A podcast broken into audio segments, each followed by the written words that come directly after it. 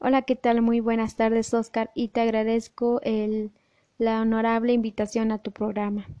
Así como lo mencionaste, yo les voy a hablar sobre el tema de la nación más favorecida. Esta cláusula también es conocida como el mejor precio o igual precio. Así establece que cada una de las partes intervienen en este acuerdo, que debe garantizar a la otra o una de las condiciones del cumplimiento al menos de igual favorable que las otras que ofrece o, o, son ofrecidas a terceros. Por lo tanto, si el consumidor encuentra un vendedor que le ofrece mejores condiciones, que tiene el derecho a reclamar a la empresa o con la que tiene una cláusula de la nación más favorecida. Por ejemplo, que si una firma consigue un nuevo proveedor en materia prima que ofrece un precio más bajo, la compañía actualmente la vende a dichos insumos y mantiene la cláusula en cuestión, que tendrá que igualar a esa tarifa. La principal finalidad del establecimiento es una cláusula de nación más favorecida, es estrecha a las relaciones comerciales y económicas entre otras zonas, religiones, de manera voluntaria y recíproca.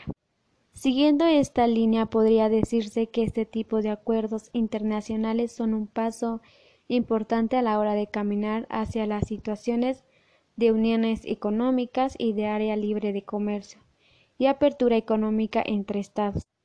Además de otras formas recientes, podemos encontrar esta cláusula en el mundo online, en la forma de acuerdos a la venta de pasajes, agencias de viajes, plataformas, comparación de precios y otros sitios en donde el operador quiera asegurar al comprador y que no contará con un precio mejor que el suyo. La formalización de este tipo de práctica comercial es el ámbito económico internacional, la cual fue a través de una comisión de derecho internacional de las Naciones Unidas que fue en el año de 1964 y 1975.